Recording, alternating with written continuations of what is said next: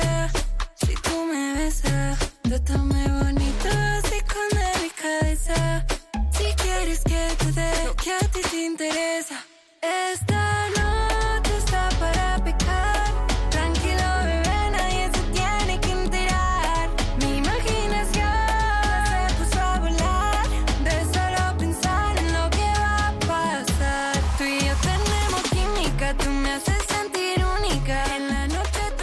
12 y 20 minutos, tenemos 15 grados a esta hora del mediodía ya en la villa de Bilbao.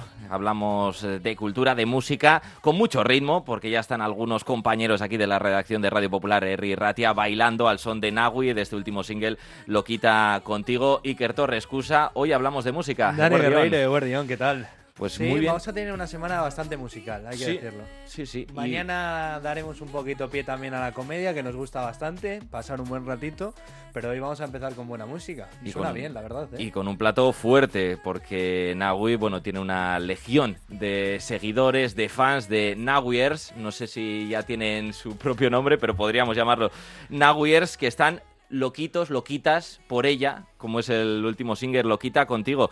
Nagui Eguerdión, muy buenos días. Hola, buenos días. Bueno, eh, este es el último single, una pincelada de lo que va a ser el próximo EP, aunque no va a estar incluido Loquita contigo, ¿no? No, eso es, exactamente. Eh, lo he querido hacer como un poco a modo puente. O sea, es un single que, que lo he introducido en plan para que la gente se vaya ahí como metiendo conmigo otra vez, porque Ujú. llevaba unos meses sin sacar música y como preparándoles para lo que se viene, que va a ser un EP fuerte, bastante fuerte. Va a ser tu primer EP. Sí, eso es. ¿Y el LP para cuándo?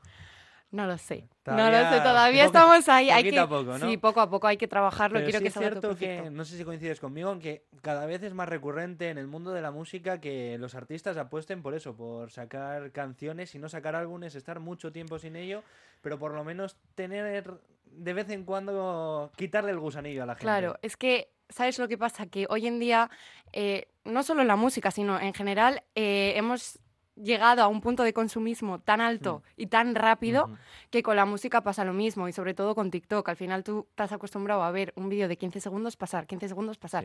Entonces, eh, a ese ritmo de decir, eh, consumo un vídeo de 15 segundos y lo paso, eh, una canción que te dura una semana que está a tope en TikTok y a la semana siguiente es otra, que al final las canciones hoy en día tienen una duración tope de un mes. Sí, sí. Entonces, em, al final llega un punto en el que si tú tienes que estar al ritmo de lo que te demandan, que es mes a mes sacando, sacando, sacando música, no te puedes parar en hacer un EP, que al final un EP, eh, un álbum, lleva un concepto, un trabajo detrás de varios meses, de unir todo, cómo se puede unir para que la gente lo vea como un producto final y no te puedes permitir eso porque Claro. si tú te pasas cinco meses trabajando en eso y hay otra persona que está mes a mes o incluso en un mes sacando dos singles, tú te quedas atrás y no te lo Ujú. puedes permitir. Es- Entonces yo creo que viene, viene un poquito de ahí. es muy exigente el mundo de la música Sí. y cada tema es muy efímero, ¿no? Enseguida se queda obsoleto porque sí. sacamos una gran canción que tiene un exitazo, que tiene, bueno, un montón de escuchas, como tienen algunos de los singles que has ido lanzando. No lo pillas con más de un millón de escuchas, también la Poppy en, en Spotify, en la principal plataforma, ¿no? Que Sí. podemos decir en, en la Sí, música. de hecho es que yo creo que hoy en día eh, las principales plataformas es eso, es Spotify, pero también TikTok. O sea, al final También, TikTok es lo que te lanza luego y en Spotify pues obviamente te, te reafirmas, ¿no? Por decirlo Eso así. es. Pero por ejemplo YouTube ya no tiene gran peso. Y, y la- y- y hoy en día sí que es verdad que artistas pues eso, sacan videoclips de vez en cuando y demás, pero no invierten, por ejemplo, en YouTube. Invierten en Spotify, en estar en playlist, etcétera. Pero sin embargo, ahí continúas, porque lo quita contigo, Sí. lo tenemos disponible en YouTube con un videoclip. sí, sí, sí, sí. Y de hecho, realmente en YouTube siempre va a haber algo, porque Mm. al final es, sigue siendo una plataforma, quiero decir, siempre va a haber algo. Lo que pasa que, pues igual hoy en día, igual eh, antes sacabas videoclip a todo, y igual hoy en día lo sacas a un, a un single especial. O si no, pues sacas un video lyric o un visualizer y te quedas tan a gusto, ¿me entiendes? Que encima es muchísimo menos trabajo, más económico y muchísimo más fácil. Me ha gustado que menciones también TikTok. No sé si a la hora de componer tú también piensas en, en darle una vuelta de tuerca y el hecho de que se puedan hacer virales esos 15-20 segundos, que es lo que consumimos realmente. Realmente no, ¿eh? Y que Porque se pueda sí. crear en torno a ello un tren, ¿no? Claro, Por ejemplo. eh, realmente no, porque mm, siento que si ya vas como forzándote a buscar eso, va a quedar un poco antinatural. Pero sí es verdad que una vez que acabas la canción, siempre buscas la parte de decir, ah, mira, esta puede que sea la parte que Mm. puede ir en TikTok. Sí que es verdad que mientras compones no estás pensando en la parte para TikTok, pero una vez está compuesta entera, buscas cuál es la parte. O sea, ya es como un requerimiento que, que tiene que estar ahí. Y antes de seguir con TikTok, porque esa faceta es realmente interesante y Sí. todavía, bueno, emergente, ¿no? Porque le queda un largo recorrido. Vamos a hablar de lo que es la música. ¿Cómo la describirías? Porque en este último single podemos eh, intuir algunos giros en torno al funk brasileño, inspirado en la música de baile autóctona de las favelas de Brasil. Eso es. Eh, realmente, por eso también os comentaba que este no va a ser parte del EP, porque no va un poco con el concepto que voy a hacer, pero sí que era un tema que, que cuando estábamos en estudio lo grabé aquí en Bilbao y, mm, y justo uno de los productores es brasileño. Ah, mira. Eh, que de hecho al final de la canción hay una estrofita al final que, que sale como un, un chico hablando en brasileño y es él, es mi productor. Y nos inspiramos un poco pues eso, en, en los bailes de favela, que a mí él me explicó que en Brasil la gente no sale a una discoteca como nosotros y ya está, sino que ellos se van con los coches, se ponen ahí en un parking, abren el maletero con los altavoces y la gente se pone a bailar en los corres y demás. Bueno. Y, y nos inspiramos un poquito en eso. Y de hecho, en la parte donde canta él en brasileño, eh, lo que dice es, esto es baile de favela, no sé qué. Entonces es un poco mm, funk brasileño inspirado en las favelas. Pero no es el estilo por el que yo me voy a Ah, regir. vale. El EP va a estar más centrado en un pop dance, que es como pop electrónico, un poquito en el estilo que ha estado sacando Aitana, Ajá, sí. em, un poquito también Madrid City de Ana Mena. Es un poco, está buscando esos estilos electrónicos, que dentro de la electrónica pues puedes tener eh, juaracha, puedes tener techno. Entonces he estado mm, buscando un poquito dentro de la electrónica diferentes sonidos y cada canción tiene diferentes sonidos electrónicos, pero sin dejar la parte pop y la parte urbana que, que al final... Claro, pues, final es coger que- pinceladas de unos lados, de otros. Eh, como referente, nos mencionabas pues un poquito también lo de Aitana o Ana Mm. Mena. No sé si abres más el abanico también a otros estilos en ese sentido. Sí, o sea, yo escucho de todo, ¿eh? O sea, soy, soy eh, absorbo de todas partes, porque yo siempre digo que hoy en día ya como que categorizar la música en estilos como que no merece la pena, porque es que hoy en día lo que más se lleva es fusionar sonidos de diferentes estilos, o sea, de, de- o sea, es que, vale, igual te pongo un ejemplo súper heavy, pero coger heavy metal y de repente meterle un esto de, de reggaetón, ¿sabes? Pero puede pasar. O Puede sea, ser, es que, sí. Y, y igual dices, ostras, qué, qué guay ha quedado, ¿sabes? Rompedor, Claro, pero, No, pero- y también el ir a los orígenes, como han hecho Rosalía Eh, en sus es primeros justo el álbumes, al ejemplo que iba a poner. O, por ejemplo, Zetangana con el fol- folclore español. Eso es, ¿no? es Más- justo el ejemplo que iba a poner, que al final Rosalía nos ha ayudado mucho a eso cuando fusionó dos estilos que aparentemente no tenían nada que ver el uno con el otro, el flamenco y el reggaetón, que tú dices, ¿eso cómo se va a unir? Mm, pues mira, qué guay. Y, y al final, pues eso, que hoy en día ya la música es fusionar, fusionar, fusionar, fusionar. Entonces, como que categorizar estilos, pues bueno, pues la música es música y ya está, está para, para probar, para que salgan cosas, si queda bien, bien, si queda una mierda, pues lo dejas ahí y ya está, pero probar. Sin Al duda. final es prueba de error, ¿no? Como se suele Es- decir. sí, hasta que exactamente. encuentras tu, tu sitio, que no quiere decir que estos seis temas que vayan en el EP vayan encasillados, en este caso al pop urban, y que luego le quieras dar una vuelta de Claro. tuerca y de cara a los próximos proyectos buscar reggaetón o Eso buscar es. rock o buscar heavy. ¿no? Exactamente, o sea, ahora mismo me he centrado en eso pues porque me apetecía un Mm. poquito buscar esa parte porque no lo había hecho hasta ahora. Y de hecho me, me he sentido muy a gusto y creo que son los temas que más me identifican hasta ahora, de Mm. los que he sacado y de los que tengo, son los que más me identifican. Y, y la verdad que, que tengo ganas, pero yo no me cierro a un futuro, imagínate, estar eh, haciendo jazz, o sea, es que Ah, al final... Nunca se sabe, nuevas. nunca se sabe. Eh, estamos hablando del primer EP, Mm. eh, una carrera incipiente que está pues lanzando ahora mismo eh, de cara al futuro, muy joven. ¿Cuándo te diste cuenta que querías dedicarte, volcarte al mundo de la música? Pues, a ver, yo desde pequeña siempre he sido muy teatrera, ¿eh? O sea, eh, que de hecho hace poco estuve en una cámara de antigua de esas que tenemos de cuando nos grababan cuando mi hermana y yo éramos pequeñas y de repente salgo ahí en la terraza cantando en un idioma inventado, eh, inventándome una canción que si decía que una mujer del pueblo que iba en vestido y de repente se le veía la teta, yo decía, o sea, yo me meaba de risa, pero por eso digo que desde pequeña ya he sido muy teatrera. Entonces, claro, yo creo que al ver eso, mis padres también pues me en estas escolares de baile, Ajá. estuve en el coro del colegio. Es, siempre he estado como metida ahí. Mm. Pero sí que es verdad que ya cuando vas creciendo, sí que es verdad que la adolescencia, tuve ahí unos añitos que quería más fiesta que otra cosa y lo dejé todo, pero pronto, en plan a los 16, 17 ya volví otra vez a todas las extraescolares y, y al final pues lo ves un sitio que cuando ya tienes 17 años no es un sitio que vas eh, como extraescolar porque tus padres están apuntados, ¿no? O sea, vas porque verdaderamente quieres invertir el tiempo ahí, te gusta lo que haces y te sientes cómoda. Entonces, em, cuando ya cumplí los 18, dije, pues mira, me lo quiero tomar profesionalmente. Y ahí me puse, pues eso, para sacar música y demás. Y sigo cursando una carrera, pero eso a los 18. Mm. Cuando ya se supone que tienes que elegir la carrera que vas a hacer, Claro. pues yo elegí dos. Ah, mira. Mira. Porque ¿para qué quedarme con una si puedes hacer dos? ejemplo, tema instrumentos, a la hora de componer, ¿te apoyas en una base en guitarra, piano? O cómo... Eh, sí, ahora mismo estoy aprendiendo a tocar el piano, o sea, no soy ninguna experta, pero sí que, mm, pues eso, los acordes básicos para poder acompañarme y si eso componer eh, mediante unos acordes. Pero em, cuando voy a estudio, normalmente eh, los productores se ponen ahí a Mm. crear sus bases y luego en base a lo que ya hay hacemos las melodías y demás. Pero sí que es verdad que yo en mi casa y como tiempo libre, además este año me he apuntado a songwriting, em, pues eso, con unos acordes a piano, pues me acompaño y compongo cositas. Y hay que hablar también del directo, porque Sí. hablas de esos inicios en la danza, en el baile. Sí. Por supuesto, el directo es lo que más nos gusta, ¿no? Presenciar eh, cuando se lanza un EP, cuando se Sí. lanza un single. No sé si tienes en mente ya conciertos dentro de poco. He estado la semana pasada, fue, creo, no sé, eh, sí, creo que el domingo pasado en Bilbo Rock estuve. Ajá, Y sí que es verdad que no vino mucha gente porque justo era el fin de semana de carnavales. Claro. Un domingo a la fecha. una que había salido todo el mundo y claro, yo cuando me dijeron Complicado. domingo a la una ya dije, uff, va a ser complicado. Pero encima cuando me enteré que era carnavales dije, vale, no va a venir ni Dios.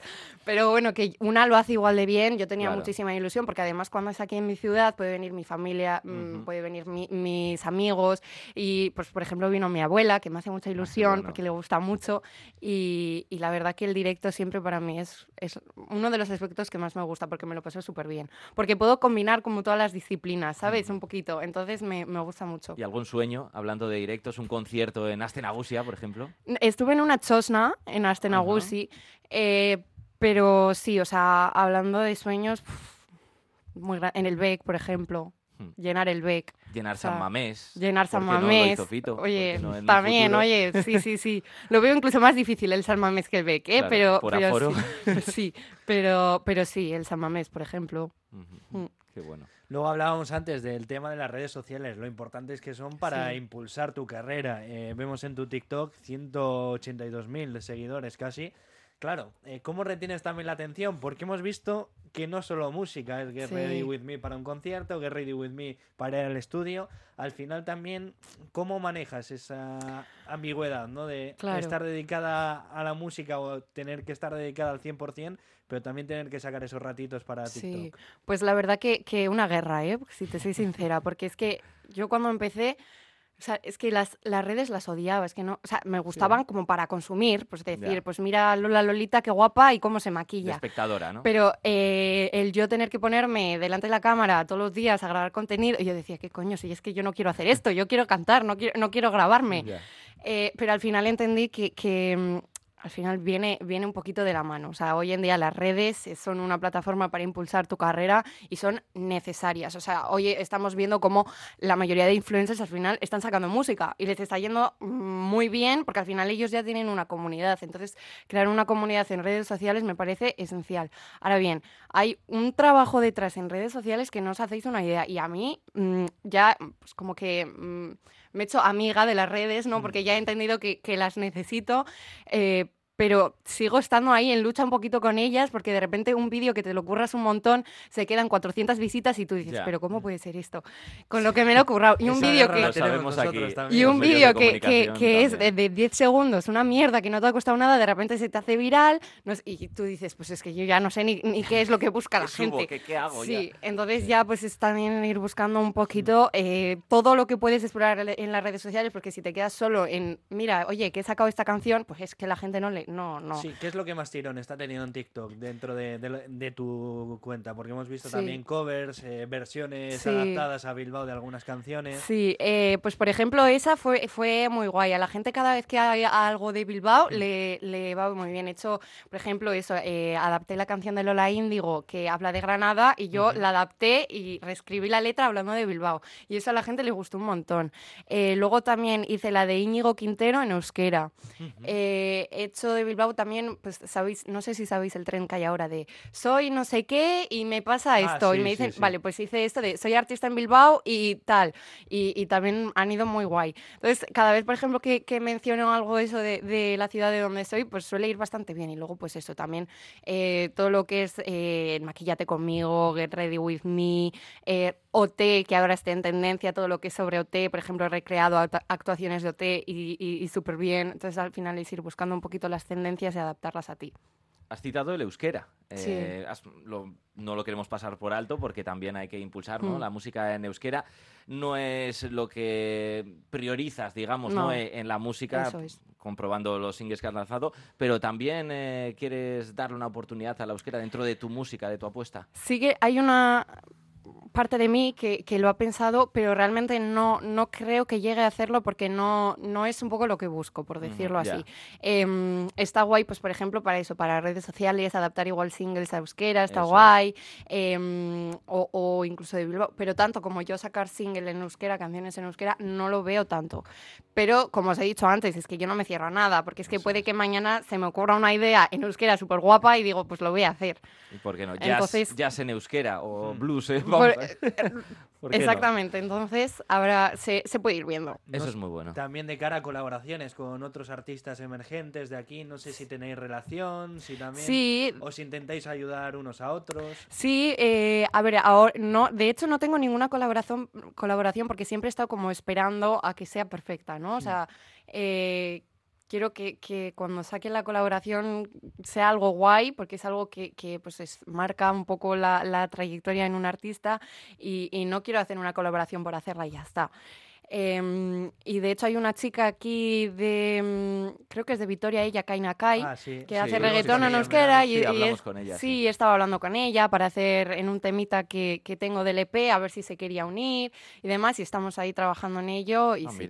Pero sí que es verdad que he de decir que, que es difícil ¿eh? encontrar con, con, con gente, pues eso, que, que al final hay mucha competitividad en, en la industria, em, sobre todo cuando no son artistas como ya ausentados, sino que estamos luchando por el sueño, por- como lo digo yo, em, no deja de ser competencia, porque lo que no te comes tú se lo come otro. Efectivamente. Entonces es un poco difícil ahí congeniarse para que todo vaya fluido, pero no, pero, pero sí, sí, a mí me encantaría. Hay que ir abriendo el camino, haciéndose Sí, hueco eso y es. luego ya pues colaborar y Eso estaremos es. muy pendientes, ¿eh? que seguro que llega alguna colaboración rompedora de Sí, estas que ya dan, bueno, el salto, aunque el salto ya lo estás dando, ¿eh? porque hemos Bueno, comprobado poco. los singles y desde luego están teniendo mucho éxito, muchos seguidores y que esperemos que te sigan acompañando y en esos conciertos ¿eh? que estamos sí. esperando a poder disfrutar dentro de poco.